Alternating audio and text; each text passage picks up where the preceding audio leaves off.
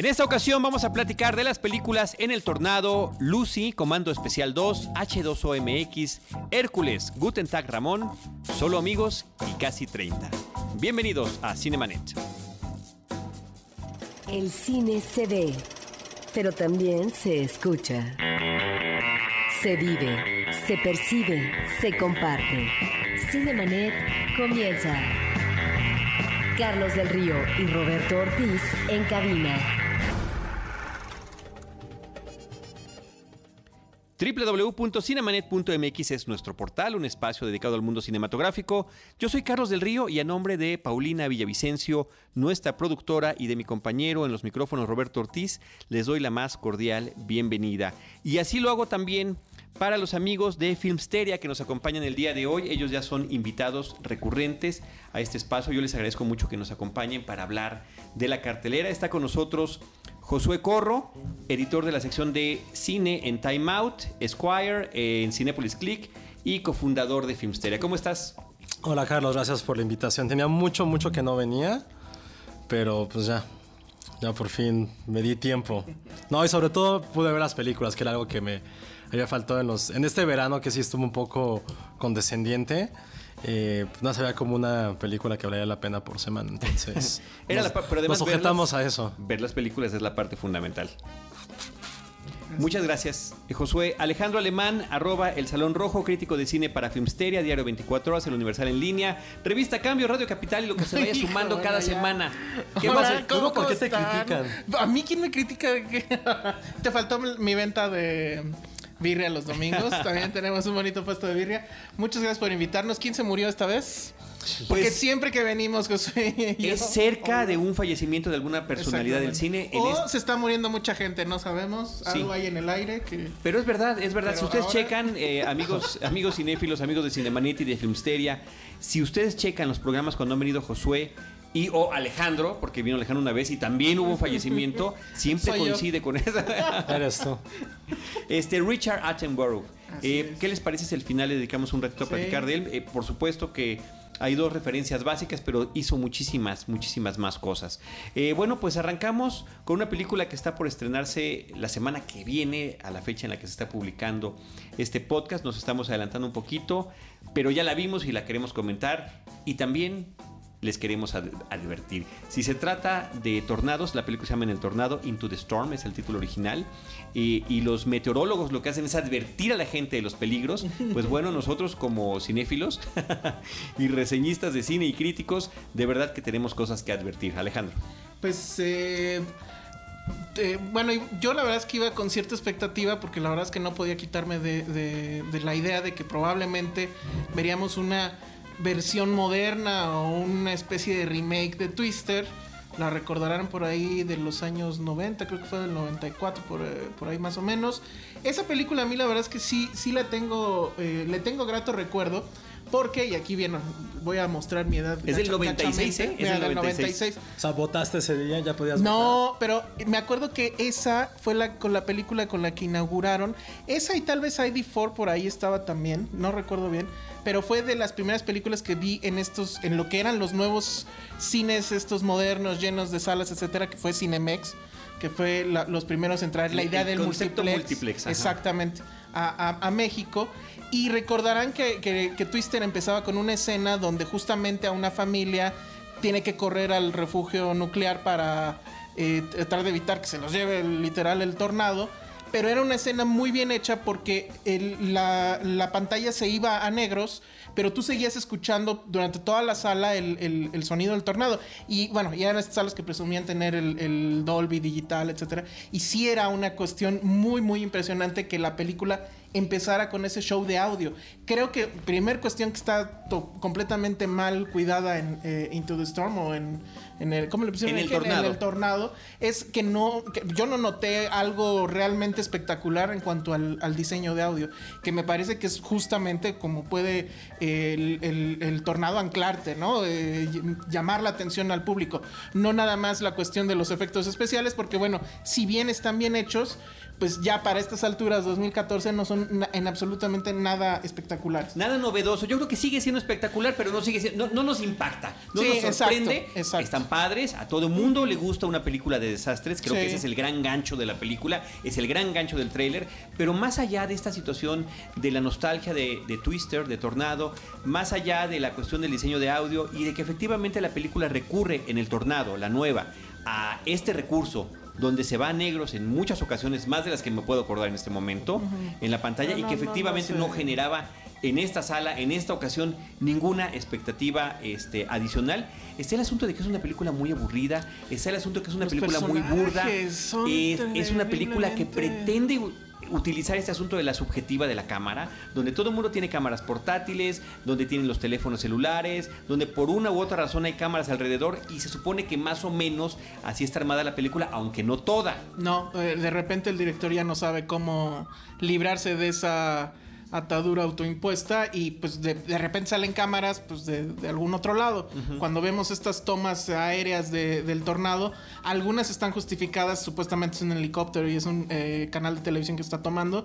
pero otras ya le vale y, y- y se sigue así. Y es una necedad terrible porque la verdad no hay necesidad de hacerlo. La verdad es que no, no- no entiendo por qué ese asunto de quererlo hacer con, con el famoso found footage, porque además ni siquiera entiendes quién editó todo eso. claro. Uno, dos, el- la ridiculez de que en medio de la tormenta eh, hay, eh, hay una escena donde un par de personajes quedan atrapados, están inundando y la cámara sigue grabando. Pues, o sea, está bien que las GoPro están muy padres y lo que quieran, pero no creo que una cámara aguantara tanto y le aguantara tanto la pila. Y, Hay muchas ridiculeces O sea, de ese tamaño de- en la película. Yo, yo, yo le llamo que es una de las joyas del humor involuntario del año. Porque Sí, pero ni siquiera me dio risa de esa de... No, a mí no sí, sé. a mí sí, así era como que te volteaba. O sea, querías voltear con el diálogo y decirle Sí. que ay. O sea, bueno, hab- habrá que hacer confesión de parte. Tú y yo estábamos en la misma sala, no estábamos sentados juntos. Pero ya hubo un momento en que yo te empecé a whatsappear, oye, esto está terrible. Y tú me empezaste a contestar que esa es la señal inequívoca de que, bueno, todo va muy mal, ¿no? Cuando empieza la gente a sacar el celular, es que ya. cuando ya te fue. sales de la Yo vi a película. varios. Cuando te sales de la película. ¿Te salió gente a llegar? No, no vi que se salieran, pero sí vi muchos que, que empezaron a sacar el celular y Sí, literal no a es lo mismo salirte de la sala que la película te saque. ¿No? Cuando Mm. pierdes ese sentido de que estás concentrado en la historia, los personajes no hay empatía por ninguno, de, ¿Ninguno de ellos, ellos? por ningún lado. Eso es una cosa terrible. Unos diálogos absurdos, sencillos, simplones, como si lo hubieran hecho los mismos estudiantes preparatorianos que están tratando de retratar. Es una B-movie con presupuesto, ¿no? Y, y de hecho, si a esas vamos, Sharknado está mejor. Mucho, mucho mejor. Yo no la aguanté, O sea, la 1 no pude, no la pude Pues terminar de yo ver. la verdad es que la vi en la tele y dije, bueno, pues adelante. Ahora, rápidamente nada más por si les quedaba curiosidad de qué va, bueno, pues atraviesan estas tormentas en no sé qué estado. Oklahoma. En Oklahoma. Hay un grupo de cazadores de... Bueno, son documentalistas que en realidad pues se convierten en cazadores de tornados. Traen este supuesto increíble tanque, auto, ¿cómo le llaman? Un El auto Titus blindado. o algo así, ajá. Que lo único chiste es que la verdad te diste cuenta que tenía carita. O sea, las dos lamparitas No chiquititas No, no hacían carita con el con la parrilla y bueno y que tiene además de estar blindado y los vidrios este pues prácticamente prueba de balas, a prueba de balas, etcétera trae unas como garras que hacen que supuestamente se se ancle al piso y eso haga que no lo no lo, se lo lleve la, la- la corriente, se lo lleve el viento. Y este personaje que tiene este equipo de investigadores y demás, lo que quiere es hacer esta filmación de el centro del, del- del huracán, el famoso... di- eh, eh, El ojo del huracán, el ojo del tornado en este caso. Exacto. Que pues, supuestamente nadie ha filmado nunca ahí, sería una cosa maravillosa, etcétera. Se va a cruzar en el camino un adolescente que quiere impresionar a una chica, otro que pues, es su hermano y le hace bullying, y hay un par de personajes secundarios que son los más nefastos, que son de estos eh, estrellitas del YouTube que hacen estupideces tipo yacas, eh, pues lanzándose al alberca, etcétera, y bueno, van también tras el tornado. Pero de cuello rojo, como le llaman los gringos. Exactamente, sí, sí, sí. Y, y bueno, y uno de ellos, además, pues tenía como que toda la pinta del personaje de Philip Seymour Hoffman en Twister, que era lo que yo decía que era la versión, este, pues región 4 del personaje de Philip Seymour Hoffman en aquella. 32. Entonces, la verdad es que no hay ni a quién irle, en serio, ninguno te importa. O sea, lo que quisieras es que el tornado pasara rápido, se los llevara a todos y no los volviéramos a ver. Pero además ni siquiera cumple las reglas de las películas de desastre clásicas, que es que hay un grupo nutrido de personajes que tratan de sobrevivir y serán muy pocos lo que lo logren, ¿no? Aquí la cuenta este De- de sobrevivientes es muy necrófila alta. es- la cuenta de sobrevivientes es muy alta o la necrófila muy baja. Exacto. Entonces, sí, de Bueno. verdad que qué lamentable Sí. Qué lamentable que esta película. Y ahora, yo no sé si viene en haya 3D, decepcionado. no nos la enseñaron en 3D. No, en 2D nada más. Este, En pero la no, vimos en no 2D. creo que, no sé, o sea, ni siquiera se tomen la molestia si es que acaso se, se van a aventar a esto a verla en, en- en 3D. El director es Steven Quayle y Que no tiene eh, absolutamente su, su, nada, ¿no? este no Final Destination 5, Ah, que bueno. creo que está mejor, creo que está mejor Supongo, que la esta. verdad ¿eh? es que ya yo me quedé en la 1, pero bueno. Muy bien, pues ahí está en El Tornado Into the Storm y de ahí nos vamos a pasar a la película Lucy, dirigida por Luc Besson con Scarlett Johansson y Morgan Freeman entre otros actores. Josué. Esta sí la vi. Esta sí. Sí, puedo llegar a la Qué función. Es que ahí tuve un problema ayer, pero también estaba leyendo sus mensajes. Porque también la función a la cual entré, porque se equivocaron a la- de, la, de la función que iba a ver también en el tornado, también estaba bien mala, súper mala, pero esa también. Ahorita La platicamos en rato. Pero bueno, hablando de la película que sí vale la pena ver ahorita que está en el cine, es Lucy, la nueva película de, de Luc Besson, protagonizada por Scarlett Johansson, quien ya definitivamente se convierte, ya dio ese salto de ser como la actriz que se suponía que iba a ser desde que la vimos en Lost in Translation. Ya ahorita creo que sí es de las pocas actrices que sí puede llenar eh, un póster con su nombre. Creo que ahorita es la única actriz que, que puede hacerlo. Ya después del embarazo de Natalie Portman, que era quien también tenía esa como... Cualidad. Esa, esa, esa cualidad creo que ahorita que ya se embarazó y pues Bueno, ya perdió muchísimos puntos a nivel, en, en muchos aspectos, pero a nivel actoral también ya, digo, se dedicó a ser madre, ahorita ha dejado un poco ¿Y los Jennifer escenarios. Lawrence? ¿No crees que ya está en ese tema también? ¿Quién, perdón? Jennifer, Jennifer Lawrence. Pregunta Híjole. con jiribilla. no, yo no creo tampoco, pero como que tiene mucho buzz, ¿no? El- Es que Jennifer Lawrence le pega a la generación BuzzFeed, es lo que siempre Ah, he dicho. bueno, que la generación, siempre lo he dicho y lo voy a decir ahorita, la generación BuzzFeed está matando un poco al mundo del periodismo y también está matando mucho como este Star System, en el cual una actriz sí tenía, llegaba a ser lo que es, como Scarlett, a través de estar picando un poco piedra. Jennifer Lawrence por dos películas y porque es pseudo muchos chistosa, y porque es pseudo chistosa, exacto, ya es como la próxima gran estrella. Pero lo que demuestra Scarlett Johansson en esta película... Bueno, no sé, nada más hay una cosa, este, acordemos que eh, Jennifer Lawrence viene de cine independiente, ¿no? de películas Claro. de ese corte. Pero Y- fue- Bueno, Scarlett igual. Scarlett Johansson de cine prácticamente serie B, Eight Legged Freaks, ¿cómo se llama en español? Ah, claro. Esa sí una buena. eh, arañas gigantes, no sé. El ataque de las arañas. El ataque- Sí. Pero incluso antes ya había hecho. Este. Una de los Cohen, incluso. Había hecho. ¿Sale el de hombre, los? El hombre que sabía demasiado. eran- no recuerdo bien el Pero eso fue nombre. antes de, de- Sí, claro. Esa es como 2001. Es la de blanco y negro con Billy Bob Thornton. De- ahorita de- estamos de- checando. Según yo, es como 2001, 2002. Ok. Ajá, 2001. Es 2001 el hombre que nunca estuvo ahí. Bueno, no sé si es Yo- y esa que no soy fan de Scarlett, ¿eh? Ajá, Bien y por mí. hizo Ah, Ghost World Ghost también, World. claro. Ok. Y no, luego bueno, o sea, es esta, ¿no? ah, Ah, eh, estoy- no, ah, de alguna ajá. manera estoy sustentando tu punto. Ha picado piedra desde hace mucho tiempo. Y la vimos en diferentes, en diferentes géneros, comedia romántica, cine independiente. Pero creo que ya vimos que es la verdadera de acción que hacía falta desde hace mucho, mucho Sí, tiempo. sí, sí. O sea, ya con Avengers ya empezó a dar como frutos. Eh, lo que hace ahorita en Lucy es espectacular. La película de lo que son es tan absurda, pero tan absurda que es muy buena por eso. Es, ¿qué pasaría si usas el más allá del 10% que se supone, se supone como usamos en nuestro cerebro? Algunos Y- menos como yo. Algunos menos, algunos más. Como- Ay, sí, calma. no, nunca dije yo, nunca dije yo. Dije algunos menos, algunos más. Alguien privilegiado yo no. Pero más de la gente, son pero mucho más que la gente que hace estos vlogs de cine. Muchos de los que hacen BuzzFeed. Bueno, Y bueno, la película es simplemente Scarlett tratando de recuperar su vida pasada después de que por una droga empieza a utilizar su cerebro. Lo que ocurre es simplemente un festín de efectos especiales muy a la besón, que es eh, simplemente arrojar el dinero y ver qué sale con ello. Un poco de la escuela de Michael Bay, pero la diferencia No, es que... pero nada que no, ver. por eso. O sea, visualmente son muy del estilo, pero la diferencia es que eh, Besón se, se divierte y nos divierte como público. Entonces es que tú no la habías visto, Carlos, y que no quieras que te dijéramos nada. No.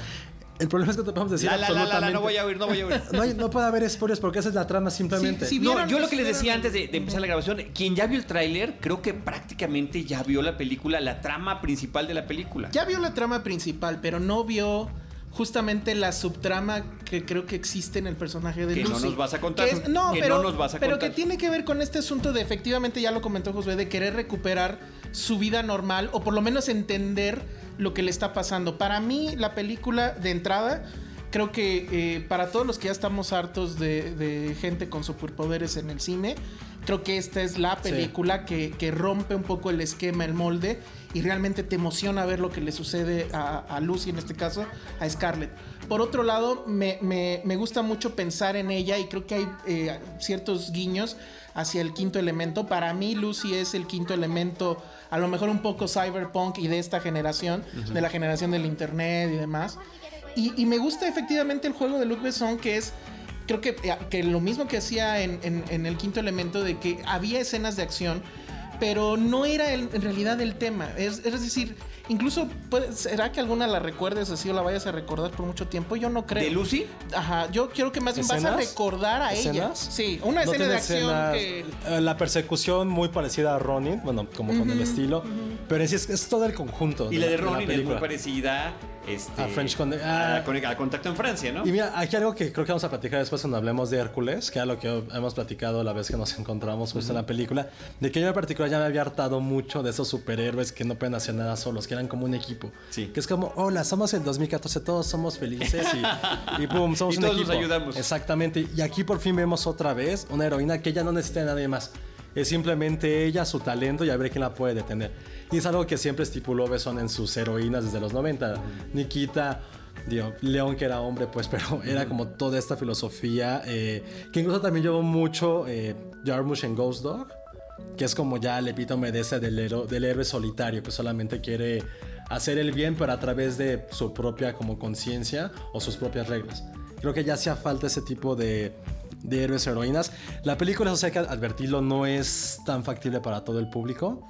Sí, ¿Por qué? Porque la trama es en serio, es muy absurda. Y lo estamos advirtiendo desde esa absurda. Como ya hace rato hablaron de cine B, esta es como una trama directamente de cine B. O sea que por ciencia te vuelves como un superhéroe, pero no te explican por qué, cómo ni para qué. Es simplemente eh, ver lo que haces. Tiene, tiene sus trucos. Ah, eh, La verdad es que el tema es, si, si la van a calificar, o sea, bueno, si van de entrada con esta... Bueno, lo voy a decir así, si van, en- eh, eh, si entran a la película sin querer jugar o sin ganas de jugar, se les va a parecer tremendamente absurda, la van a odiar. Pero yo creo que la película además te ayuda a entrar en el juego justamente porque... Tiene un muy buen sentido del humor. Tiene también. buen sentido del humor, pero además sí se lo toma muy en serio. O sea, la actuación de Scarlett Johansson, que es ya más una presencia que una actuación, te ayuda a que justo en el momento en que dices, no, bueno, esto ya es una jalada, te vuelva a agarrar y te diga, no, a ver, espérate, o sea, se va a poner todavía mejor, ven. Y, y- y así te va llevando la película y te va llevando la actuación de Scarlett Johansson, quien efectivamente creo que ya rebasó su su estatus de, de chica guapa de Hollywood, Ajá, como de- etcétera. Como de, miren, o sea, la verdad es que, por ejemplo, Hair. A mí me no sorprendió, sería- yo lo, lo platicamos Sí, en esta misma sí. mesa, aquí en esos mismos micrófonos. La actuación de su voz es espectacular, ¿eh? Bueno, y aquí, espectacular, ¿eh? Y aquí el conjunto completo, y incluso, pues sí, o sea, hasta su cuerpo y demás, hacen que todo esto funcione. Y, y- y- y en, en serio, el, tema es la seriedad con la cual lo asume. Que eso hace que pues te, te lo compres y sigas. Aunque muy en el fondo sabes que pues, todo esto es una tremenda jalada, la, la- la película es consecuente consigo misma. Pone una serie de reglas, no las viola. Si acaso el único pero, y en eso creo que estamos de acuerdo, son 15 los últimos 15 o 5 minutos Uy, que sí. Creo que que, sí se les desborda. No vamos a decir nada. No, y qué bueno que no sabes, pero... eh, No, pero la verdad es que a mí me parece una muy, muy buena película. Eh, no sé si se eh, meterían en el top 10, pero ¿Cuál yo creo que yo creo que en el top 15 tal vez, eh, no Del sé. año, de lo o sea, yo va. sí creo que esta junto Y eso con que ya Guardians- adelantaste tu lista de Sí, medio año, ¿eh? Sí, casi, casi, exacto. Esta junto con Guardians son dos películas creo que sí se van a volver icónicas del 2014. O sea, no, o sea, nos vamos a acordar del 2014 tal vez por estas dos o, o no podríamos olvidarlas, pues. De tipo blockbuster y de sí, acción. claro, claro, sí. claro. Quiero regresar a la referencia del quinto elemento, porque decían que tal vez de Lucy no haya ninguna secuencia en particular que nos quede en la memoria. Eso es lo- y en cambio del quinto malo. elemento sí. Sí, sí. Y son Bueno, muy bien O recordadas. sea, por ejemplo, ¿no? aquí lo que podemos también como calificar de a lo mejor un error es que los personajes en sí no, o sea, es Scarlett con una variedad de personajes completamente unidimensionales. Incluso sale ahí Morgan Freeman como en un muy buen guiño, pero sin ellos pueden estar completamente, o sea, no pasa Bueno, nada. Morgan Freeman creo que también es un casting exacto. O Sí, sea, por porque la parte ahí- en que narra. Exacto, ahí lo que castean no es a él, sino a su, Sino a voz. su voz. En un truco que no, o sea, no queremos ya desmenuzarla tanto, pero es un gran truco que nos trae. Y por último, nada más mencionar que está Min Sik Choi, que pues todos los que vimos este The Old Boy original. Old Boy, es, él es el Old Boy original y verlo ahí y en una situación pues un poco parecida en este asunto de mafias y demás. La verdad es que es, es- es fabuloso. Entonces, hay muchos guiños. Yo quiero volverla a ver porque estoy casi seguro que hay muchos más guiños a, a películas de acción, a lo mejor antiguas, no sé. Pero la verdad es que a mí, yo la disfruté muchísimo.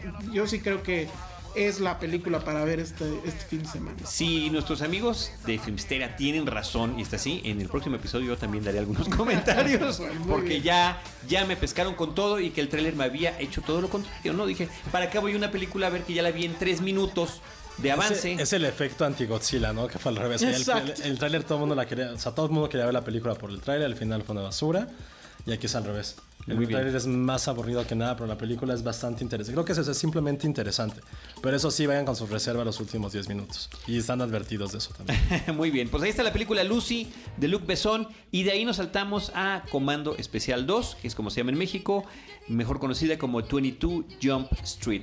Una película de Phil Lord y de Christopher Miller, Los mismos de Lego, ¿no? De los Lego. mismos de la gran aventura ¿Y- y- Lego. ¿Y de la anterior? Y de la, Y de anterior la primera de 22 21 Jump Street, que yo creo que lo primero que les quiero decir antes de ceder la palabra, esta sí la vi, eh, me encantó, salí fascinado de la película, me dio muchísimo gusto verla. Es una de esas cintas que el año pasado me tocó ir a la filmación por parte de Cine Premier, me tocó ver una de las escenas de la cinta, eh, que es en las nuevas instalaciones de este grupo de policías encubiertos que se, se cruzan la calle y del 21 Jump Street se saltan al 22 Jump Street, que ahí esa es la primera broma acerca de las secuelas. Y creo que en ese sentido la película tiene muchísimas bromas sobre ese tema. Y que Pues voy a este, hacer un comentario sí, muy sí, sí. tonto. Venga. Por lo que estás contando eso de que cambiaron la cera, los tres estamos como tontos sonriendo y acordándonos de, ese- de, la, de la secuencia, lo cual habla de qué tan buena comedia es, que incluso ese- es. esa referencia tan absurda o tan, o sea, Simple, olvidable, simple. Nos estamos, nos estamos los tres así acordados, nos estamos riendo, o sea, de qué tan buena es la, la comedia en sí. Yo creo que esta película hay que re- requiere un trato especial porque es una película de apariencia muy simple. A todo lo que se remite son cosas simples, simplonas, o sea, simple, diagonal, simplona, pero con muchísimo ingenio y muy bien intercalado todo. Es una película spoof, es una película eh, de parodia, es una película de comedia, pero que me recuerda más el estilo de, de una comedia que yo recuerdo con mucho cariño, que es ¿Y dónde está el piloto? Sí. Donde no era la como ahora ya es la supuesta comedia, ¿no? De parodia, que es la repetición de una escena. No, es cómo generarla, es cómo crearla, es burlarte también del cliché, no necesariamente de la escena en particular de una película. Y aquí se están burlando de todo el estilo que es eh, completamente gringo del body film, del film de dos amigos de que son completamente distintos de personalidad, que se tendrán que unir para una misión, se hacen amigos entrañables eh, y logran salir con bien, pasando por muchas situaciones absurdas. Pues eso pasa aquí a la N potencia. Y tú comentabas hace rato de, de Jonah Hill que sí te tocó verlo. Jonah Hill, ah, sí, no terminé de hacer el comentario. es, este- Jonah Hill es una cosa espectacular. Yo había pensado que sus dos nominaciones al Ujú. premio Oscar eran una exageración. Y cuando lo vi eh, en filmación, improvisando, donde él era el que guiaba toda la escena, y estábamos hablando de que estaba con Ice Cube, con Channing Tatum y con un montón de otros eh, personajes secundarios, explicando una escena del crimen, que es una repetición de la misma escena del crimen de la, de la película anterior, porque la película se la pasa diciéndote, es que es igual que la vez pasada, ¿no? O sea, como es la bronca de las secuelas, que son exactamente igual. It's the same thing, ¿no? Y lo dicen una y otra vez. Bueno, el caso es que la, la capacidad de, de improvisación de Jonah Hill es espectacular. Cada toma que hacían era muy larga porque él se seguía y se seguía. Y los demás reaccionaban muy bien porque ya a esas alturas de la filmación, en la segunda película ya le tenían el ritmo bien calculado. Y, y me extrañó ver tampoco de esa, de esa misma escena, por cierto, porque salieron muchísimo, muchísimo material. Y así se la llevan toda la película. Creo que en esta cinta se nota además que Channing Tatum está muchísimo más cómodo, haciéndose, burlándose de sí mismo y en la interacción con, eh, con Jonah Hill y que le brindan un papel un poquito más importante a Ice Cube en esta película que es completamente, digamos, de risa loca, ¿no? Y, y- y es lo mismo, de hecho, que en algún momento se quejaba Martin Scorsese sobre Jonah Hill. Bueno, entre queja y no, entre broma y no, decía que igual en Wolves of Wall Street ya había un momento en que de plano le tenían que decir ya, o sea, corte, ya. Y ya en el extremo, pues fue la vez que, bueno, en, en la escena esta donde lo golpean. Donde efectivamente, según cuenta Martin Scorsese, le da la instrucción al otro de que lo golpee en serio y pues bueno, solo así podían Lo- hacer lo- que lo ya frenaba. se callara, se frenara. Y me- la verdad es que yo me divertí mucho. Creo que me gusta un poquito más la original. Sobre todo el, el gag rumbo al final de que salen. ¿Te gusta más la primera película, Tony Sí, creo que y me yo creo que esta es una más. que supera. ¿Tú qué opinas, Josué? Yo Uy, creo yo- que es de las híjole. películas que sí supera la anterior y por mucho. Creo que tiene un prólogo increíble. Sí. No quiero ni decir ni de qué se trata ni cómo es. El prólogo es sensacional y el cierre de créditos es increíble, Increíble. también. Increíble. De quedarse en la sala, eso es importante, quédense en la sala durante los créditos porque todavía las últimas lágrimas de risa pueden salir allí. y en el Inter creo que no pierde el ritmo la película. Ahorita hiciste una buena pregunta, ¿cuál es mejor? Creo que la 2 es superior por algo. En la primera es muy fácil poner como esta, esos personajes como peces fuera del agua, ¿no? O sea, que Channing Tatum era ya como, eh, era el nerd y de repente Jonah Hill era como el popular. Es mucho más fácil ¿Cómo los invirtieron? eh, invertir en estos papeles es mucho más cómico, ¿no? O sea, directamente. Pero ya en esta, en, las- en esta secuela, ya cada quien asume el rol por el cual están físicamente diseñados. O sea, Channing Tatum, el, la estrella- Genéticamente diseñados. Exacto. Ya está, es la estrella de- del equipo de fútbol y Jonah Hill es como ahí el perdedor. Entonces, generar comedia a través de algo que ya sabes que eres, creo que es un poco más difícil que generar comedia a través de algo que interpreta ser. Las dos películas creo que son muy buenas, son de esas pocas... Hacía falta una secuela o una saga de comedia. También, o sea, tenemos mucho tiempo que no encontrábamos como una comedia que fuera una saga tal cual, que fuera relevante. O sea, no recuerdo algo de comedia, no, no me viene a la cabeza alguna alguna franquicia. Y creo que eso lo. Creo que se- ya se, creo que no, no creo que haya tercera parte. Lo dejaron muy, muy obvio en esa parte de los créditos finales. En el cual fue así de ya es una burla completa.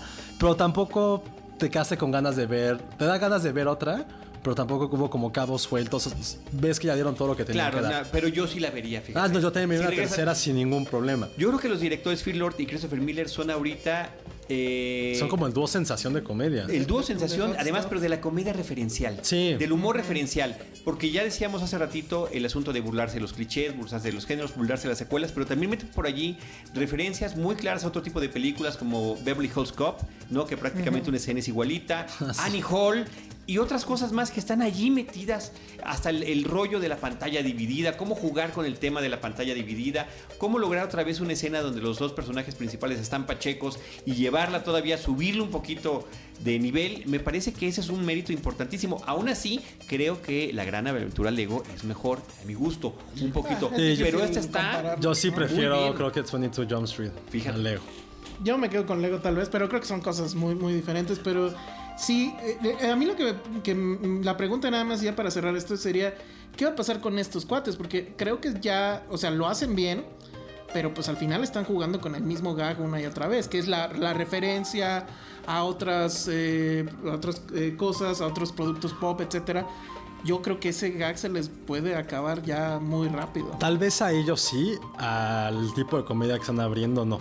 Eh, eso estoy O sea, por ejemplo, ¿cuánto tiempo duró la comedia simplona sexual? Sí. Este hombre feo, mujer guapa de Yoda Pato sigue existiendo. O sea, ya menor, pero lo que fue hace 10 años que empezó, tal vez desde. Que sea, desde Virgen a los 40. Ujú, exacto. O sea, duró fácil, ha durado 10 años esa- ese tipo de comedia. O sea, la última que vimos de ese tipo es Neighbors también. Ujú, de Con hecho. los mismos actores, este mismo de tipo de referencias, tipo de comedia.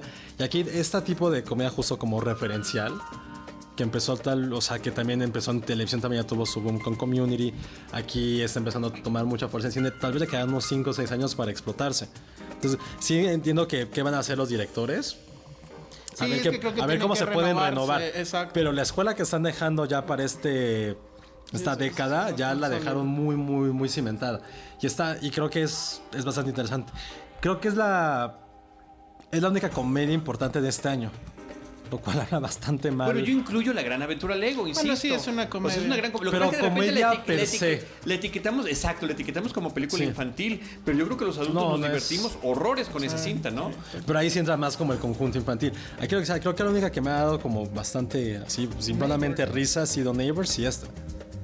Con antes sí había como dos o tres cada verano que eran impresionantes. Ahorita estamos como un poco de sequía fílmica en cuanto a cine de comedia.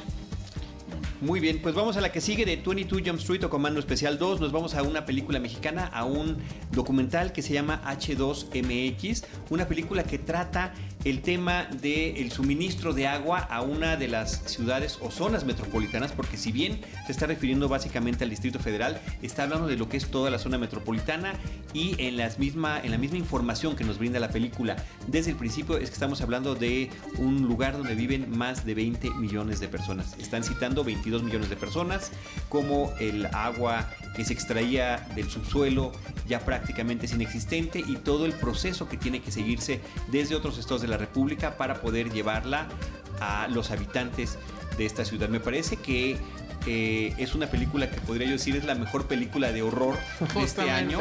Es una cinta con unas escenas de corte apocalíptico que envidiarían las mejores producciones de Hollywood y todo lo que estamos viendo allí es real.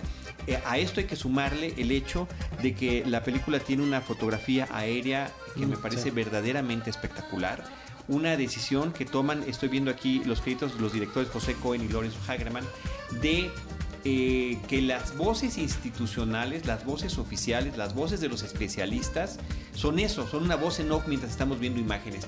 Pero también tenemos gente a cuadro que es la que está viviendo en carne propia eh, la falta de agua o que están trabajando a favor de conseguir el agua como un grupo de diseñadores industriales que están tratando de construir una comunidad el, equipamiento para la captación de agua de lluvia, por ejemplo.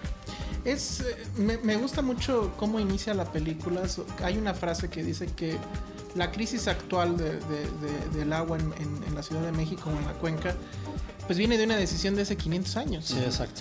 Y, pues bueno, ahí hay que vivir con las consecuencias de esa decisión pues casi mística, ¿no? De, hacer una ciudad donde antes había un lago y con todo lo que ello implica. Mística y mítica. Exactamente. Entonces, eh, el, gran reto que tenían, creo, estos dos eh, directores era cómo hacer para que este problema tan complejo quedara si yo, bueno, a mí me queda perfectamente claro después de haber visto el documental toda la implicación hace todo el giro de por dónde va el agua, por dónde llega el asunto del Kutsamala. Datos, por ejemplo, que el 40% del agua que viene del sistema Kutsamala se va en fugas y que dicen, bueno, saldría mucho más barato eh, arreglar esas fugas que buscar otras fuentes de agua, porque además te dicen, no hay plan B. O sea, está la perforación de pozos que siguen intentando encontrar agua que efectivamente sea potable, pero pues si no es el Kutsamala, el día que el Kutsamala se acabe, pues quién sabe qué O, los esfuerzos también que existen, que yo desconocía, de inyectar también nuevamente agua potable al acuífero, ¿no? Para tratar de restaurar pues, la situación de normalidad de nuestra geología. A mí lo que me gustó mucho de la película y creo que hacía falta ese tipo de documentales es que no trata de concientizar ni tampoco es un documental em, académico.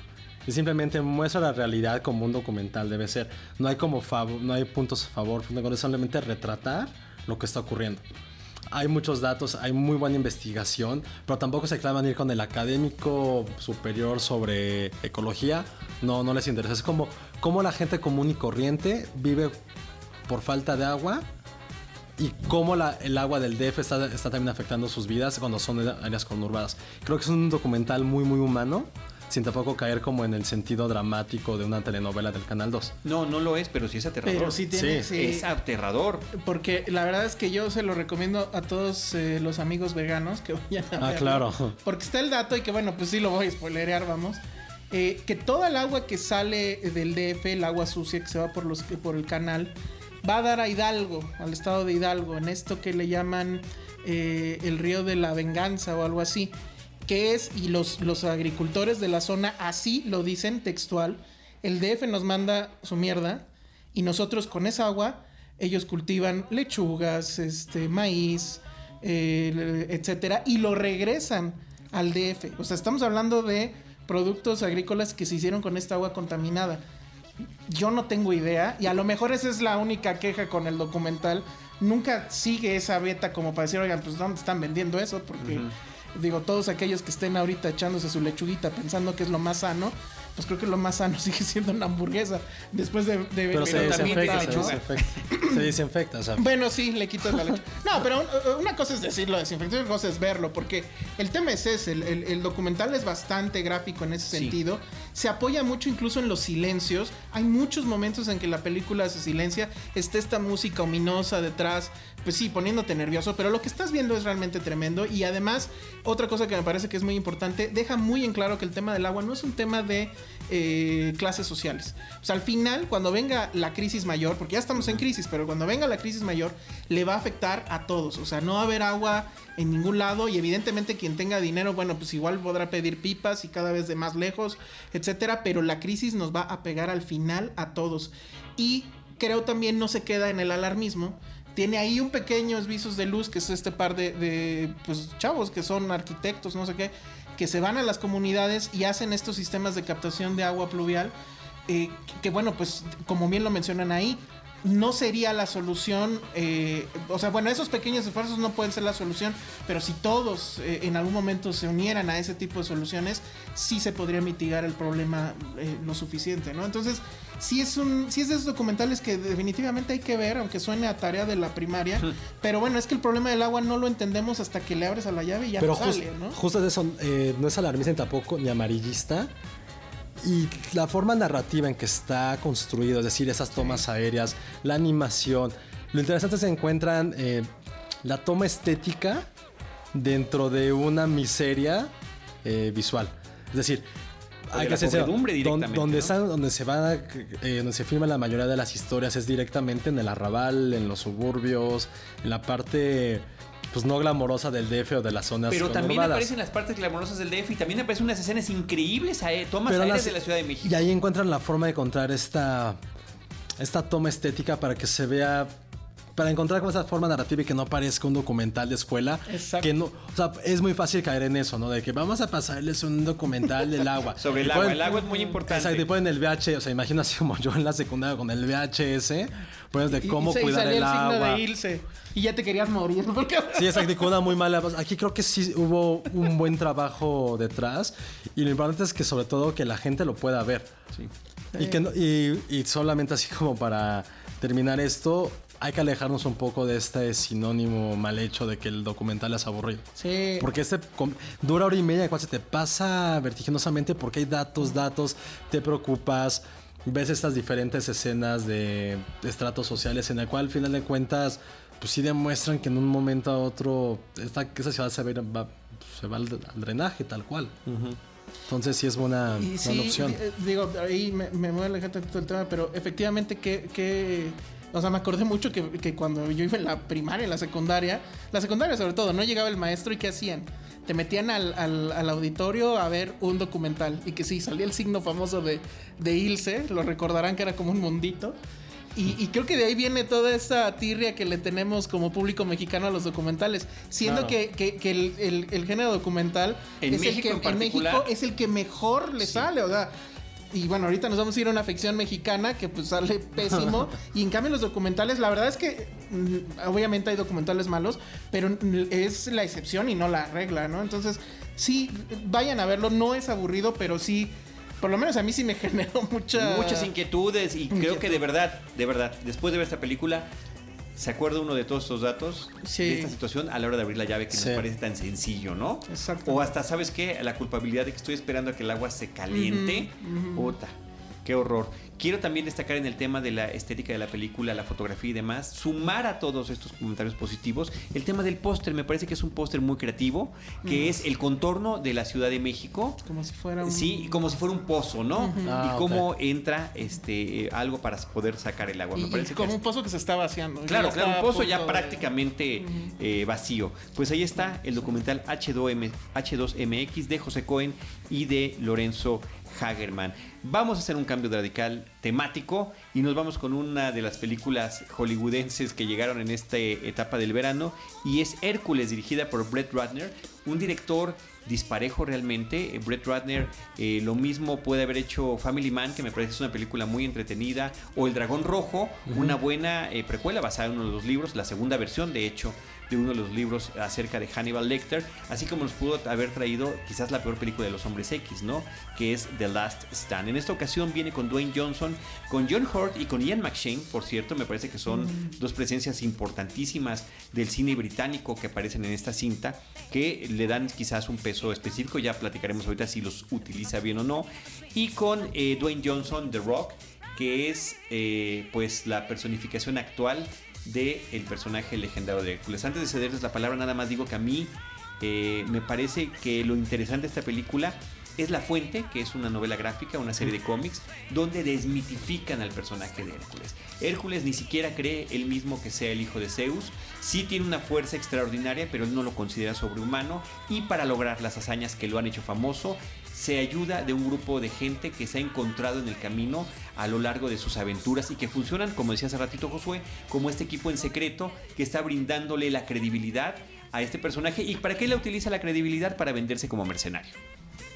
Ahora, pues yo no la vi, pero Josué hasta entrevistó ¿Qué pasó? a... ¿Qué pasó? Pues es que dije Brett Ratner y yo me acordé de X-Men 3 y dije, no, no, no, no. no. Hay que acordarse de las Y Dwayne cosas Johnson, la también. verdad, pues no, no es mi hit, pero... No, pero ¿sabes que Tiene un gran carisma este cuate en pantalla. Ustedes ¿eh? lo, lo estuvieron Yo a cuando- Dwayne, Johnson, a Dwayne Johnson no lo vi, me Ah, tocó bueno, entrevistar pues, a Brett ver, Ratner. tú sí lo entrevistaste, Yo José. sí Josué, entrevisté vas, y Josué. sí voy a decir, hay un el comentario homoerótico del día. Sí está impresionante el tipo. O sea, sí lo, ah, lo vimos cuando entró, Sí, y que, sí, sí. que llegó tarde porque el señor estaba en el gimnasio y nos hizo esperar una hora para las entrevistas. Pero lo vimos y se ve, o sea, ya que lo tuve de frente, sí, o sea, sus brazos, sus bíceps ponen la también una cabeza. la altura, todo, ¿no? Sí, pero aparte, ese es justo el tipo es carismático. O sea, sabe cómo venderse y lo hace bastante bien. No aspira a ser el actor de- dramático, no le importa hacerlo. O sea, ¿no aspiraría a ser un, un Schwarzenegger tampoco? No, tampoco. O sea, es que creo que es- se la pasa bastante bien y se refleja en sus películas y en su actuación. Sea, no se lo toma demasiado en serio. Y en su cuenta de. Twitter. Sí, Claro, es lo claro. que me dicen, que sube Vines muy chistosos. Sí, el tipo sí es, es, es gracioso y la película, a mí en lo particular, esperaba mucho, mucho menos de la... de- Yo también, yo también, Mucho realmente. menos. O sea, cuando la vi dije, chino, ok, vamos a verla. Pero al final es bastante entre- entretenida y también a lo que va. Es decir, ayuda, ¿cuántas películas de mitología griega han habido rescatables o memorables?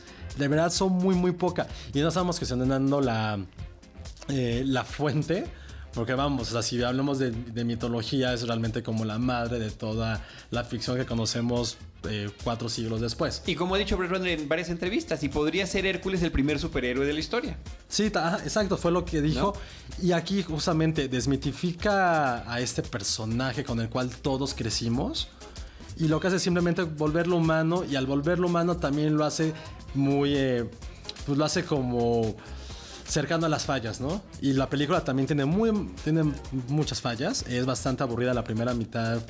Es bastante soporífera. Los efectos están bien realizados, eso sí, vamos a, a, a ser El- el sinceros. 3D supuestamente está muy bueno. ¿no? El El 3D... a mí sí me gustó. Fíjate, a mí no, usted se los ha dicho mil veces también. No me gustan las películas en 3D. Y aquí sí sentía yo esa profundidad de campo. Cuando están marchando los soldados Sí. y llevan estas lanzas largas, muy altas, sí, sí efectivamente parece que están de lado. Creo que ese es, hay un esfuerzo muy consciente de hacer esta Justo, película en está, 3D co- y está funciona consciente, bien. o sea, sabes, para, o sea, le hicieron adrede y le salió bien. ¿Cuántas películas nada más vemos que es el golpe forzado para que salga la sangre y, sal- y Salpique salpique? la pantalla. Aquí no, aquí está bien intencionado, que eso es lo, lo relevante. Y bueno, te clase de John Hurt y todos los demás actores secundarios están ahí un poco de adorno, porque realmente el que se lleva la película y quien debería ser así si es, si es directamente Dwayne Johnson. Bueno, fíjate que yo eh, mencionaría el caso de Ian McShane, que normalmente lo tenemos identificado con personajes muy rudos, muy fuertes, muy violentos. aquí es como el bufoncillo un poco. es el elemento humorístico de la película, el comic relief que le llaman los estadounidenses. Y funciona muy bien porque además es un personaje que aparentemente tiene, tiene poderes de vidente, pero solamente ve cosas del futuro parcialmente, ¿no? En particular el tema de su muerte. Y creo que también al público al que va dirigido, que son adolescentes, familiar, niños, es un una familiar. es, una película familiar con un poco de violencia, un poco de chicas Sin sangre que salte a la pantalla. semidesnudas por ahí. Lo que sí es ridículo, que Muy dije chicas me, me semidesnudas. están vendiendo ya. Ahorita que dije chicas semidesnudas, sí es un poco absurdo el papel que tiene Irina Shayk en la película. muy breve. Deja tu breve. Es un flashback realmente, ¿no? Es, un, es el cameo del cameo lo que tiene. Ese Megara. Pero bueno, yo lo que quiero decir es que cuando empecé a ver la película, esa parte que a ti te pareció aburrida, a mí me pareció muy interesante porque me recordó cuando yo veía las grandes épicas, que las vi en repeticiones y las vi en la tele y algunas en el cine Bella Época y demás, de Ben Hur y de, y de Espartaco y de ese tipo de cosas. Que ¿Por el inicio también son muy aburridos de las dos. Sí, bueno, pero, pero déjame te digo por qué. Porque dije, esos cientos o miles de personas sí están allí, no están creados digitalmente. Me encanta El Señor de los Anillos, veo fabuloso estas batallas, pero sé y se nota y lo sientes, como cuando ves el stop motion. Claro. El motion es de- no es de verdad, pero pues ahí están, ¿no? Aquí sí están todas estas personas allí y van marchando y se van, o sea, eh, y la realidad de los sets también. Cuando hemos vi- visto películas de este corte de sandalia y ¿cómo le llaman los gringos? Sandalia Espada y sandalia, ¿no? Aquí le diríamos de chancle y fierro. Este, donde, donde está toda esta gente, ahora están muy estilizadas. Tenemos los 300, ¿no? Que sí, también es muy padre en cámara lenta, en la cámara Phantom y demás, en espacios que no existen. Aquí los sets son reales, los miles de personas son reales y eso se siente, se ve y me brindó como que una especie de nostalgia y sentir que esta película estaba hecha a la Qué antigüedad. increíble que a pesar de todo, el ojo humano siga eh, Percibiéndolo, ¿no? percibiendo, ¿no? La El diferencia. ojo y la mente, o sea, a la hora de la hora tú lo sabes. O sea, no sé, no sé por qué lo sé, pero lo sé, ¿no? King Kong, el del 33, pues es un muñequito, pero ahí está, es King Kong. Y, y mueve su carita y demás, ¿no? Tiene sus expresiones y nos transmite sentimientos. Y decía, este, en la- en voy a citar ahora la, la entrevista que me tocó con Brett Ratner, le dijo, oye, a mí no me gusta el 3D, pero sí me gustó este, me explicó lo que les comenté hace ratito, de la profundidad de campo que estaba, y justamente por eso tener los sets reales, para poder llegar a, esas, a esos niveles. Y la otra, que dice, a mí no me gusta el 3D, o sea, pero, pero si lo íbamos a hacer, queríamos que saliera lo mejor posible. Entonces creo que ese tipo de cosas se aprecian en la película y decir, oye, es una película donde hay humor, sí, pues yo quería una película familiar, hay películas, normalmente esas películas son muy serias, todo el mundo se lo toma muy en serio, pero dentro de, de- de- de las situaciones dramáticas también hay- tiene que haber un poco de elemento de Y creo que al final cumple el objetivo que fue uno de los que se plantearon hace como seis años que inició como la producción de la película. Que los dos tenían muy claro, tanto Brett Runner como Dwayne Johnson, que querían ser el Hércules de esta generación. Sí, ni siquiera el gran Hércules, no, No. bien, el Hércules de esta generación. Porque habrá los que tengan a Kevin Sorbo, los más nostálgicos tendrán a, a- a Reeves, este, tendremos el de la caricatura y demás, ¿no? Entonces, el del de Disney, O ¿no? vaya, hasta pueden confundirlo con Conan y no hay ningún problema al final. Pero creo que para esa generación milenial creo que sí es... Y para The Rock, un sueño hecho realidad. Porque Sí. él cuando llegó como fortachón al cine, pues quiero hacer Hércules, ¿no? Y la verdad, o sea, si lo piensas, ¿quién más lo pudo haber hecho? O sea, sí se, o sea, creo que Bueno, acuérdate que acaba de salir otra película de Hércules hace unos meses. ¿no? No sé que si nadie pelamos, ¿no? sí. Hércules, Hércules no sé qué, con uno de los actores de la saga de Twilight. No. ¿Ah, sí? Imagínate nada más, sí. O sea, este año hubo dos Hércules. Qué oso. Y, y en total, creo que ha habido más de 40 producciones sobre el personaje de Y Hércules. creo que, creo que le quedó perfecta. Y el tipo sí se comprometió a estar cuatro, cinco, seis meses en el gimnasio, levantarse a las 4 de la mañana a hacer ejercicio. O sea, creo que hubo un compromiso para hacer una Pero película ese que al compromiso final... ya lo tiene porque Claro. esa es su onda, ¿no? O sea, Pues digo, para eso le pagan también, no pues, luchador, exactamente. Este, el cómic es de Steve El- Moore, el cómic es de Steve Moore, eso es importante decirlo, es mucho más No, de, de Alan Moore. No, de Steve no, Moore. Ah, no, Steve Moore es el de... Espérame. Punisher tiene algunas cosas así por ahí. Bueno, no nos acordamos, pero ya chequé que efectivamente en este 2014 hubo una película llamada La leyenda de Hércules. O sea, pero salió en cine. Renny Sí. Garling y con un tal Kellan Lutz. Que creo que Es uno de los actores, no sé ni cuál es, ¿eh? Nada más que sé, es uno de los de Crepúsculo. Sí, pues se ve así guapito. Y... Eso es lo que sé. Sí, Entonces sí. O sea, pues ahí Bueno, está. pues ahí ¿no? está. A la hora, Ah, la lo siento. El, el que nos puede quedar Hércules es The Rock. Ya, lo, cumplió este. Ah, conmigo. ya eres de esta generación, Sí, ahora resulta. Lo, lo cumplió conmigo. Muy Y bien. al final digo, es divertida para lo que es, punto. Sí, Y mucho más memorable que otras películas de tipo como, Una vez como más. Clash of Titans. no se lo tome en serio, ¿no? Sí, No se lo ándale. tome en serio. Exacto. No se lo tome en Que es serio. un poco lo que vas a ver en Lucy. Ok, ah, ok. Muy bien, muy bien, muy bien. Vamos a cambiar de película. Nos vamos del Hércules de Brett Runner y de Dwayne Johnson a la película Guten Tag Ramón, una película mexicana que realmente, con producción entre México y Alemania, eh, una vez más es el tema de la migración por la situación económica en nuestro país. Eh, nada más que en este caso el personaje, que esto lo ven en el tráiler, ¿eh? me parece que el tráiler también prácticamente cuenta toda la Sí, película. El trailer de la película, después de varios intentos de tratar de cruzar hacia los Estados Unidos este personaje de Durango, el Ramón del título de la película, recibe el tip de que por qué no se va a Alemania, eh, que porque allá no está la migra. Y que además lo que ha pagado en Coyotes es mucho menos de lo que le costaría su boleto redondo de Alemania, que sería lo que le permitiría entrar si es que logra pasar esa primera barrera que sería llegando al aeropuerto de, de Alemania y que le reciban su pasaporte, ¿no? Eh, pasan una serie de cosas por las que él no puede tener el contacto con la persona que le iba a ayudar y sin conocer el, el idioma alemán eh, logra conectarse en un pequeño poblado con gente de la tercera edad que de alguna mira si, si, te, te, todo eso te duele verdad a mí me, me parece conmovedor yo sí No, yo sí me dejé ¿cómo, llevar ¿Cómo empezamos? Bueno, tú ya... estás- bueno, eso es básicamente lo que es la trama de la película. Pero lo que me gusta es la forma en la que está construida. Yo ya había visto la película en el tráiler y sin embargo, cuando vi la película, creo que sí se toma su tiempo para generar los momentos. Eh, todo lo que sucede en México me parece que ya lo hemos visto una y otra vez, lo que sucede en el prólogo de la película en Durango, pero el viaje de este personaje leyendo la carta que le dan o las instrucciones de cómo lograr llegar desde el pueblito de Durango, eh, pasando por la Ciudad de México, al aeropuerto internacional, al aeropuerto de Frankfurt y una serie de, tom- de trenes que tiene que tomar para llegar al pueblo y hasta llegar a la calle de la persona que va a ver, me parece que es muy simpática y que funciona muy bien. que es la única secuencia memorable. Pero también sí es, es bastante jocosona. Pero en No, sí, ya que la ves como un todo. Es que ese, es- ese es el tema. A ver, pero vas, vas, José. a mí eh, me, me agradó el tema de la migración, justo lo que dice Carlos. Me agradó mucho más que ya por fin no viéramos la bestia, no viéramos de trata de personas, los guatemaltecos, los centroamericanos, los mexicanos, ya, o sea, desde Sin Nombre empezó este tipo de películas que buscan humanizar el sufrimiento. Pero, pero muy buenas muchas de ellas. No, o, no, sea, o sea, sí, de repente entre te- la jaula de oro y, y sin nombre son buenas, pero todo lo, todo lo que hay en medio de ellas dos es como de ya. Creo que un momento que decías ya un poco basta, porque aparte también la película trata otro tema que también ya es como un poco cliché, tristemente, que sean como el narcotráfico, ¿no? Que al final está todo cruzado. Sí.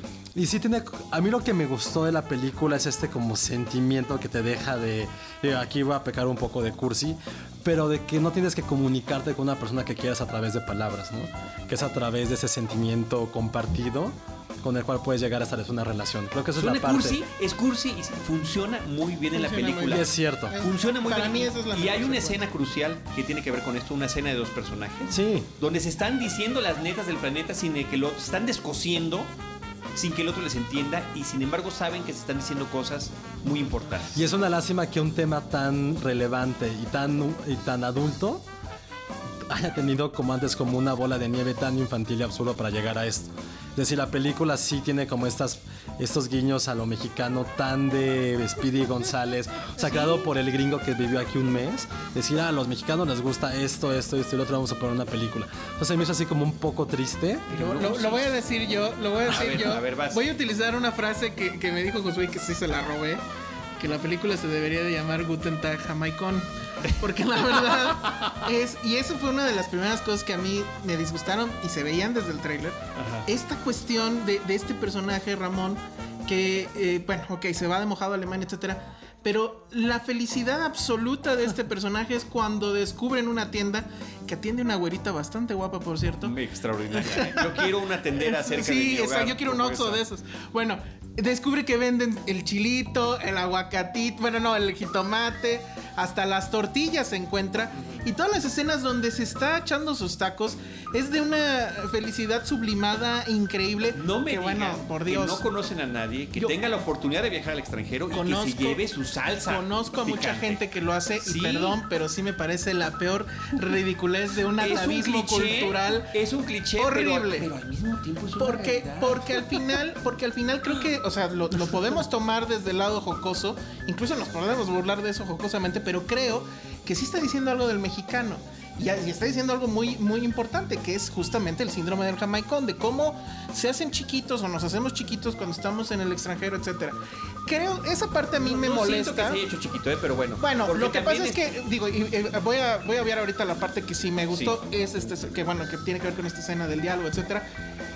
Creo que el, el problema es, la película es una feel good movie, se asume como tal. Absolutamente. Toma demasiadas libertades, sobre todo en el guion, le allana, le complica y le allana el camino. No, los diálogos son absurdos, eso sí, Bueno, eso hay que sí, ser y- sincero. y, la diálogos- condescendencia, la condescendencia que hay con el personaje de estos viejitos que además, o sea, toda la suerte del mundo de llegar a Alemania, encontrarse a los viejitos buena onda, etcétera. Toda esa condescendencia es la condescendencia que tiene el director, que también es el guionista, con su personaje. Y que al final, siento yo, termina ahorcándolo porque la película, si bien hasta esta escena de la, de la, del diálogo eh, De que sostienen en, en la cena, me pareció bastante. Dije, con esta escena ya yo le perdono lo demás.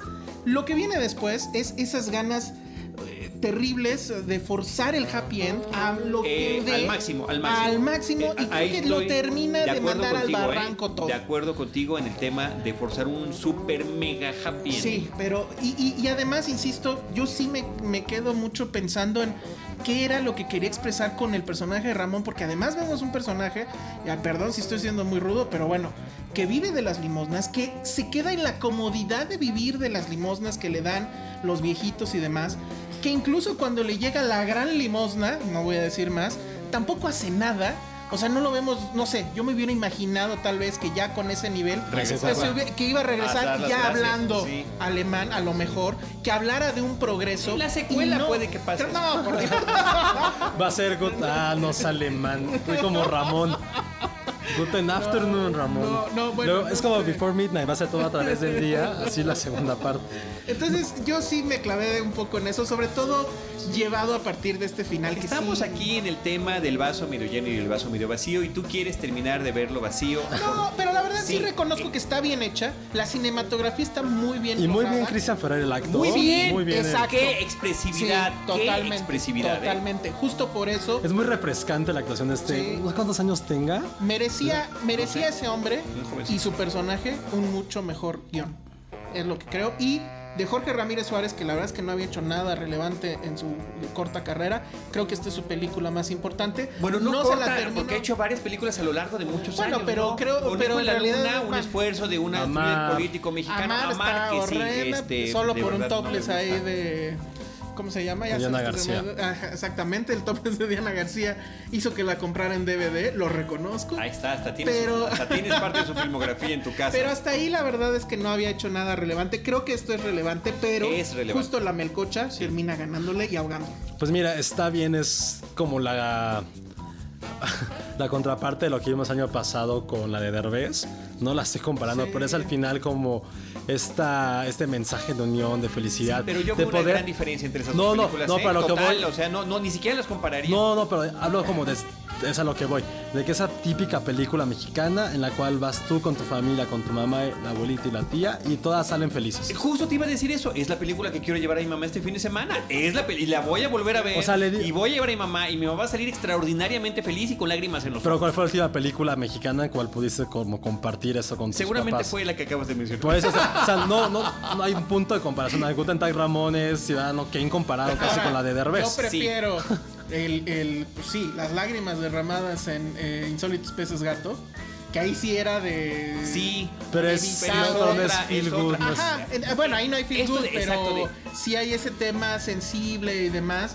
Digo, yo sí llevaría mi mamá No, pero aquí, aquí ni siquiera es sensible, es más bien como orientado a, a que, a A ver, hacerte sentir. Ya mencionamos varias veces Feel Good Movie. Es una especie de subgénero de estas películas que pretenden hacerte sentirte bien Como a ya- través de una serie de situaciones, amistades Hallmark, entrañables. tal cual. Pero está bien, pero eso se- también se vale. Vamos a llamarle un cine de género. Y en ese sentido, sabía lo que quería, como dices tú, le escribió y le dirigió, sabía lo que quería y lo hizo. Eh, tenemos esta, esta situación de que ese final eh, sobrecargado no nos late, pues sí, efectivamente pudo haberlo terminado con otra nota distinta, no necesariamente, o sí, del final feliz en diferentes niveles, y tal vez nos hubiéramos quedado con otra impresión. Pero no es tan mala la mía, Alejandro, como la que tienes tú. Pues eh, digo, le reconozco lo que hay que reconocerle, creo, y, y sí creo que hay que señalar todas estas cosas, ¿no? Lo que hay que reconocer es el- el- la, la- la paciencia de los que han llegado a este podcast en este momento, porque estamos a punto de cumplir una hora. Nos faltan dos películas, seamos breves, con las que sigue creo que no hay nada, este, no hay mucho que abundar. Eh, vamos con What If primero, si te parece, No, no eh, Josué. Yo la, Solo- la quise ver. Solo amigos. Pero, pero la que la vi, distribuidora se encargó de que no sucediera. Sí, sé breve, Josué. Y sé misericordioso. Yo nada más quiero decir que del póster me parece brutalmente abominable que pongan una frase como solo amigos sin el signo de interrogación que va al principio. Escupo ese póster. Ahora sí puedes hablar de la película. Ok, pues miren, ¿qué podemos saber de una Ya película tan mala? Si no llegan a ser- Tornado, vayan a ver If. Y, y ser así, bueno, primero fue un error. eh, La verdad, me considero muy fanático de ese tipo de... Me consideraba muy fanático de ese tipo de películas. ¿Cuál es ese tipo de película? Mucho más, cuando era mucho más joven y esbelto. que son como películas independientes con, cier- con un romance entre dos personas em, jóvenes. La Manic Street, ¿cómo se llama? eso? La Manic Pixie Dream, sí era muy muy fan de eso. Ese es completamente, pero ya llevado a la potencia mala. Que tuvo como su origen a mediados de la década pasada, en 2004-2005, que tuvo ya su momento cumbre con 500 días. Y a partir de ese momento ha sido como ya un tobogán en el cual todas las películas tratan de encontrar a la Zoe perfecta, al Joseph Gordon-Levitt perfecto, al momento, al soundtrack perfecto y a la fotografía más que pueda sacar de Instagram. Ok. Aquí tristemente estos dos protagonistas que es Harry Potter y Zoe lo- Radcliffe. sí tienen así, tienen eh, la química de dos panecillos, o sea, los choca, o sea, hay una parte en el cual, es que es, que- es que a lo que voy, hay una parte en el cual sí, juntan su amor como amigos porque tienen una, eh, una referencia a un sándwich que comía Elvis, ¿no? Oh, Dios. Ajá. Pero al final se dan un sándwich entre ellos. Y dicen, mira, tienes un sándwich, yo también. Tiene más química esos dos sándwiches ya rancios que esos dos este, protagonistas. La película es bastante... Lleva este cliché de que, hay- o sea, que vimos en cuando Harry encontró a Sally, que es como la película perfecta de este tipo de temas, de dos ami de que si dos este, sexos contrarios pueden ser amigos. Aquí que ya- sabemos que obviamente no. según el cine, obviamente no. No. Pero aquí sí es absurda, es aburrida. No te preocupas por los protagonistas. No viene el tornado, pero creo que tuvimos eso en común. Porque incluso ustedes estaban viendo esa película, yo estaba viendo la otra. Yo estaba tan aburrido que nada, estaba viendo lo que estaban ustedes hablando. No hubieras participado porque... Exacto. No, porque también me metí La que era así es de. que eso era como para programa de televisión o algo así. Ahí hubiéramos tenido la pantalla dividida. La pantalla dividida de, O sea, los tres. Comando Especial 2. Entonces, digo, creo que es como película para el- igual lo que hablamos hace rato de la generación BuzzFeed. Es como película para que la chavilla de BuzzFeed de la prepa puede decir que vio una gran comedia romántica. Porque hay que decir, es, es- o sea, no, no, te pide, no te pide pensar. Hay como unos cinco cabos sueltos. La fui a ver con mi novia, en de regreso en el coche. Era de, ¿por qué pasó esto? Pero ni siquiera como una plática constructiva, divertida, como puta, esta parte, ¿por qué la dejaron así? O ¿por qué lo otro? Entonces al final acabamos más de malas. Que de hecho de no haber visto la película que queríamos que era ¿Quién en sabe? el tornado, ¿eh? no, Está- no sé. Suena terrible ambas opciones. Entonces es una comedia romántica, romántica genérica que yo creo que ya debe ser como el broche de oro a este género que estábamos hablando hace un rato y que desafortunadamente van a seguir existiendo este tipo de películas, pero aquí se ya llegó al colmo, ¿no? Y Harry Potter, en verdad, yo pen- pensé que de los tres protagonistas era el que iba a tener más futuro. No, no, toda la película parece que está con miopía porque todo el tiempo está como con la cara como de pasita o que tuviera como un poco estreñido, todo el tiempo está con esa cara. Soy Kazan se esfuerza demasiado en querer ser como la próxima reina de la comedia romántica cuando ni su físico ni su talento la ayuda para conseguir esto, ¿no? Entonces, pues si quieren véanla, si no está, ¿de cuáles No, hemos pues hablado? ya no, nos, ya no nos dejas nada, pero... ni el- el- Comando Especial, ni H2O, ni siquiera Hércules o Guten Tag Ramón. Esa es como su opción número E. Michael Dawes es el director y de la verdad de lo que estoy viendo aquí de su filmografía no conozco nada. Eh, Goon, Take Me Home Tonight, no, no conozco estas películas.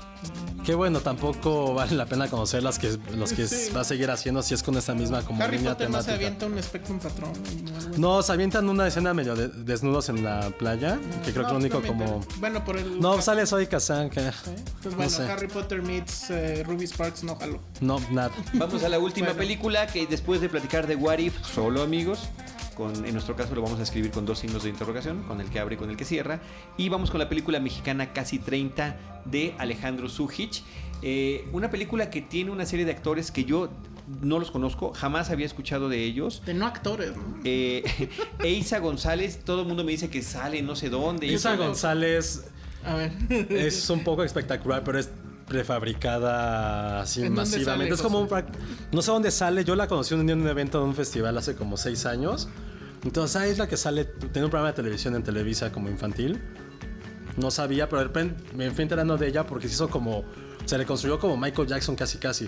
O sea, sí búsquenla, sí googleen Neisa González antes Hay y una después. evolución, hay una evolución física este, estaba más gorda, artificial. No, o sea, neta sí, veanla, creo que es como esos Bueno, como, placeres culposos ver a la gente viste? después, ¿cuál, casi 30. No, no la he No. visto, ¿no? Alejandro, tú Bueno, di- yo sí la vi, dilo. pero a ver, policía bueno, policía malo. Yo voy a ¿quién ser policía, empieza? pero empieza el policía malo. por Empieza el policía malo, Sí. bueno, eh, bueno, esto seguramente porque creo que entrevistaste a los directores, Alejandro Eh. No, fíjate que no, entrevisté a los actores a los para actores. a los bueno, actores. Alejandro Sujic es un personaje que en todas sus eh, entrevistas ha dicho, esta es su ópera prima, que ha dicho que él era economista, que al parecer le iba muy bien, pero que su onda era eh, el, cine. Y entonces pues decide eh, aventar el traje por ahí y, y- meterse a hacer su película. Bueno, ya lo logró, esta es su ópera prima. La última, bueno, una historia que ya habíamos escuchado antes, además, en la vida real, porque la última vez que yo escuché de alguien que dejó su carrera súper exitosa para dedicarse al cine, pues era justamente Carlos, Carlos Reigadas y que creo que esa decisión lo benefició a él y nos benefició a nosotros. En el caso de Alejandro Sujic no estoy tan seguro. La película pues va, es básicamente, creo, la historia de su vida o como él quisiera recordar la historia de su vida, que es este personaje eh, que se llama Emilio Manuel Balbi, que quién sabe también de dónde lo sacaron, un tipo que solamente sabe tener un tono en toda la película, pase lo que le pase, siempre está con la misma jeta, y que eh, pues él eh, es- efectivamente es un yuppie exitoso que a la menor provocación le andan dando bonos y aumentos de sueldo. Conoce a una chica que es eh, de 18 años que le dice, bueno, le, le- le De- sugiere... De, 17 cuando la conocí. De 17 cuando lo conoce, que es el personaje de Isa González, que básicamente le dice, oye, pues la estás regando porque deberías de seguir tus sueños. Resulta que el tipo quería ser escritor. Truena esa relación, se va a otra relación mucho más estable, donde incluso ya va a entregar el anillo. Y de ahí se va a una... Bueno, regresa a Sonora, que es su ciudad natal, donde vuelve a encontrarse con sus amigos. Y bueno, pues de ahí ya vendrá toda una serie de decisiones que tienen que ver con el asunto de los 30. Una, además, en una trama que tiene, es heredera de todas estas películas como... Me sana como Elizabethtown Garden State, pero chafa. Sí, no, bueno, y aquí en México pues serían que, este, ¿cómo se llamaba esa? Eh, efectos secundarios, eh, etcétera, pero que todas al final abrevan de eh, sexo, pudor y lágrimas, ¿no? Pero lo que más me molesta, creo que la película es fallida básicamente en cualquier aspecto donde se le vea. El tipo no puede hacer ni siquiera un campo contra campo sin que eh, cometa un error. ¿Cuántas escenas hay donde el que lleva la voz está fuera de cuadro o está de espaldas? Cuando la otra persona ni siquiera está reaccionando, creo que ni siquiera supone que, el corte lo tiene él o que él tiene el, tiro de la cámara. Eh, pretende hacer muchos planos secuencia que bueno, eh, técnicamente digamos que son eso, pero en realidad son temas, son tomas extendidas ad infinitum, porque bueno, se quiere ahorrar cortes y demás. Los cortes los hace con los dientes completamente abruptos. Todas las actuaciones creo que son, la verdad, fatales. Pero lo que a mí más me enervó es esta idea o este tema con el cual pretende que el público se enganche, que es ver la, la historia de todos sus amigos, que todos son niños ricos, cuyo su máximo problema en la vida es que no quieren hacerse cargo del negocio familiar, no quieren que les dejen las 20 mil hectáreas o no sé cuántas para que las hagan productivas porque pues ellos quieren ser DJs, quieren ser rockeros, quieren ser community managers, ¿no? Y bueno, pues no, entonces hay que seguir los sueños, O etcétera. arquitectos. Entonces, bueno, o arquitectos en, en- en algún caso, o escritores, ¿no?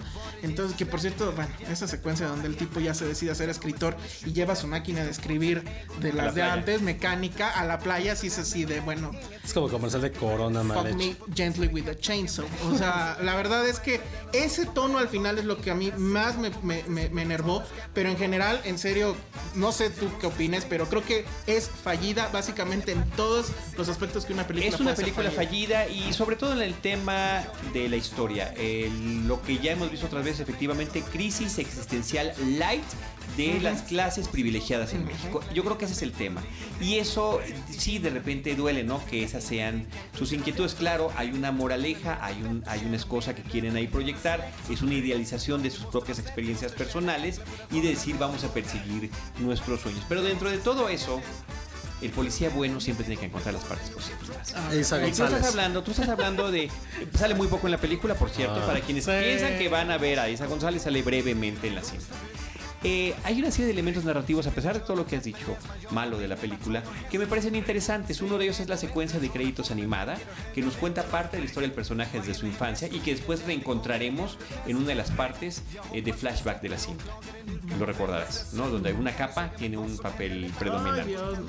Eh, la otra es Cuando va a conocer a sus amigos, cuando va, va- hay varias escenas donde habla de sus amigos de la infancia y después se va a reencontrar con ellos. Y cada uno se supone que tiene una personal distinta. Hay uno que llega a grados exagerados del machismo, que eh, se, se pretende y se, se ve obviamente muy ofensivo, ¿no? Pero lo que, me- lo que sí me gustó son estos flashbacks explicando eh, la situación de cada uno, ya sea que estemos de acuerdo o no, con este asunto de una foto familiar. Eh, de mucho tiempo Con- atrás, donde nos va platicando Con cada uno de sus toda la detalles. estética Instagram y con todo Sí, este tema de que sí. pareciera que estaba grabando un comercial para seguros de vida. Yo me Este- acordé de los anuncios de la nana. No se acuerdan de los de la No, nana, no, y- no. pero esa es otra historia. Ah, ya, exacto. Ah, ya. O, o- o los recientes de, de conocida marca de seguros que justamente que vivir es lo importante o algo así es el eslogan. para Ese hacerlo no lo he visto, pero- Y, pero... y además hay muchas escenas por el estilo que te remiten a anuncios. Cuando están en los yates, bueno, porque estos niños janguean en yates, obvio. Este, pues no sabes si es un anuncio de cerveza, de cigarros. Cuando están en- se meten al carro y hacen la toma desde fuera, se ve que había ahí un asunto de eh, patrocinio, ajá, pero sí el, el auto es increíble y todo eso. Y dices, bueno, ya empezó la película o están pasando los anuncios antes de, de- de los cortos o qué diantres. La verdad es que no sé. Creo Y- que si me hubieras película- dicho lo mejor de la película es Isa González, ¿cómo se ve? Pues sí. Y la película dividida en capítulos que tiene que ver con su prólogo, que tiene que ver con los nombres de algunas de las mujeres Y que va luego, conociendo. ¿qué tal los y también un poquitito. Ah, bueno, está este Mario Almada aparece en un cameo de la Tres película. segundos y diciendo, bueno, ¿qué hace ahí? Y Gabriel Retes. Gabriel Retes, ¿qué Gabriel Retes hace es un ahí? personaje secundario y ni siquiera es un cameo porque aparece en Bueno, más de sí, una aparece escena. más de una escena, pero pues, digo, de entrada, ¿qué hace ahí Gabriel Retes? Yo la verdad es que... Mejor es su hijo. Sí, le pues no sé, me, me hace sospechar que hay ahí un asunto. Porque la verdad es que su cine, bueno, tendrá películas fallidas y otras no tanto, pero yo la verdad es que sí le tengo relativo aprecio. Pero sí dices, bueno, eh, se avienta su crítica social, Social. contra el gobierno, que dices, bueno, ya. Bueno, hasta el, persona- hasta el hijo lo calla, ¿no? A mí me sí, porque es el personaje del bulto otra vez, pero bueno, advertidos están. Muy bien. Este, pues ahí está la película Casi 30. Ustedes ya escucharon puntos distintos sobre el tema. Vamos a mencionar las películas que hemos mencionado en este episodio, que hemos comentado. En El Tornado, Comando Especial 2, H2MX, Hércules, Guten Tag Ramón, Solo Amigos y Casi 30. Brevemente unas palabras sobre Richard Attenborough que falleció hace unos cuantos días. Sí, la nota es, se murió el viejito del Parque Jurásico. Park. Y se murió el director de Gandhi, que por el cual recibió dos Oscars. Pero es un hombre que tuvo una trayectoria larguísima en Gran Bretaña, participando en películas muy importantes, incluyendo por ahí El vuelo del Fénix. Está entre las cintas en las que, en las que participa un hombre con una trayectoria larguísima, de una familia distinguida de Gran Sí, su Bretaña. hermano con- es como mejor, o sea, como un documentalista animal de un reino salvaje, pues como la referencia máxima.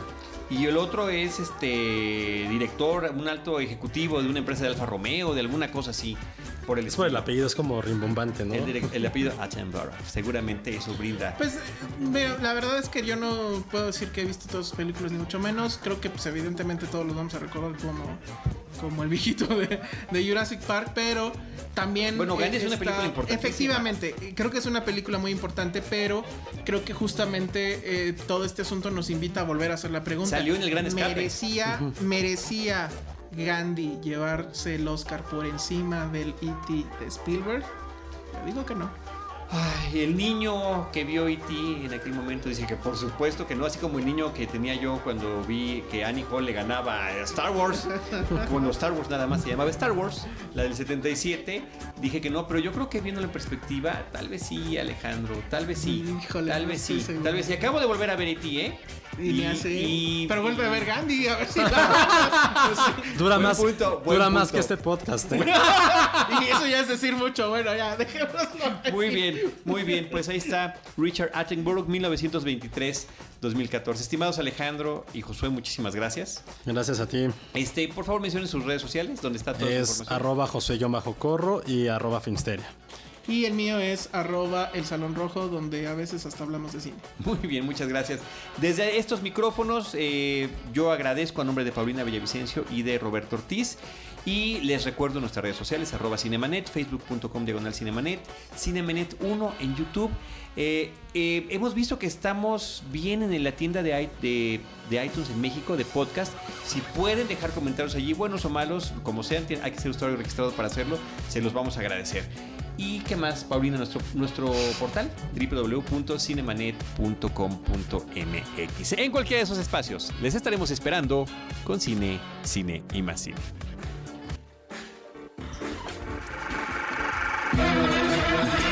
Cinemanet termina por hoy. Más cine en Cinemanet.